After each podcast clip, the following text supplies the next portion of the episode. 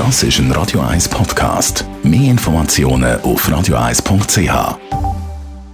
Die Sprechstunde auf Radio 1, präsentiert vom Käserock, Ihrem Wanderberg vor der Haustür, mit dem Gipfelrestaurant von Herzog und de Meuron.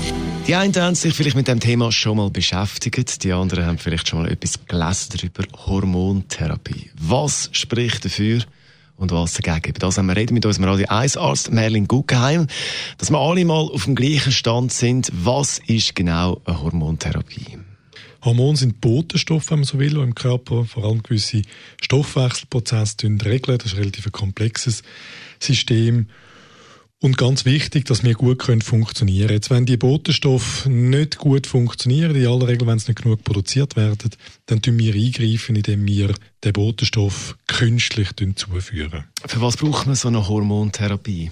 Ähm, ich nenne jetzt mal zwei bekannte Beispiele. Das eine ist die Schilddrüse. Schilddrüse ist ja ganz viel äh, Stoffwechselvorgänge beteiligt mit den Schilddrüsenhormonen und wenn man von denen zu wenig hat, das passiert einem Haufen Frauen im Verlauf der Schwangerschaft äh, zum Beispiel irgendwann einmal, dann muss man Schilddrüsenhormone von außen zuführen, dass der Körper in der Lage ist, weiter normal zu funktionieren. Ein anderes Beispiel, das wir alle kennen, das ist das Insulin, äh, wo der Zucker macht, respektive den Zuckerspiegel reguliert im Normalfall.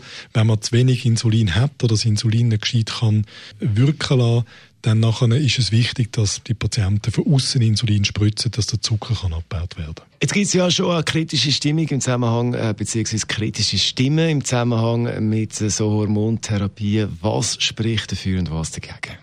Jetzt die zwei Behandlungen, die wir angesprochen haben, Insulin und Schilddrüsenhormon, die sind eigentlich relativ unumstritten und gut etabliert, weil wichtig. Dann gibt es andere, die man früher unkritischer betrieben hat. Ich nenne jetzt den, äh, den, den Ersatz von weiblichen Geschlechtshormonen, die klassische Östrogentherapie nach der Wechseljahr. Die ist ein bisschen umstrittener geworden und wird nicht mehr so uniform verschrieben. Äh, es ist ja so, dass man rund das Östrogen ein paar Nebenwirkungen hat. Knochendichte nimmt ab, vaginale Trockenheit und, und, und. Ähm, aber wenn man einfach so Östrogen zuführt, hat man herausgefunden, dass das Krebsrisiko der Frauen unter Umständen erhöht, zum Beispiel im Brustkrebsrisiko. Und darum muss man das individuell mit der Frau besprechen, was man macht und nicht macht. Gibt man das sogenannt systemisch als Tablette? Tut man versuchen, mit lokalen Hormonen zu arbeiten, die keine systemische Wirkung haben im ganzen Körper, die lokal etwas bringen? Das wäre ein klassisches Beispiel von einer umstrittenen Hormontherapie. Unser Radio 1 Arzt Merlin Guggenheim gibt es zum Nachlesen als Podcast auf radio1.ch. Radio 1. Radio 1. Die besten Songs von allen.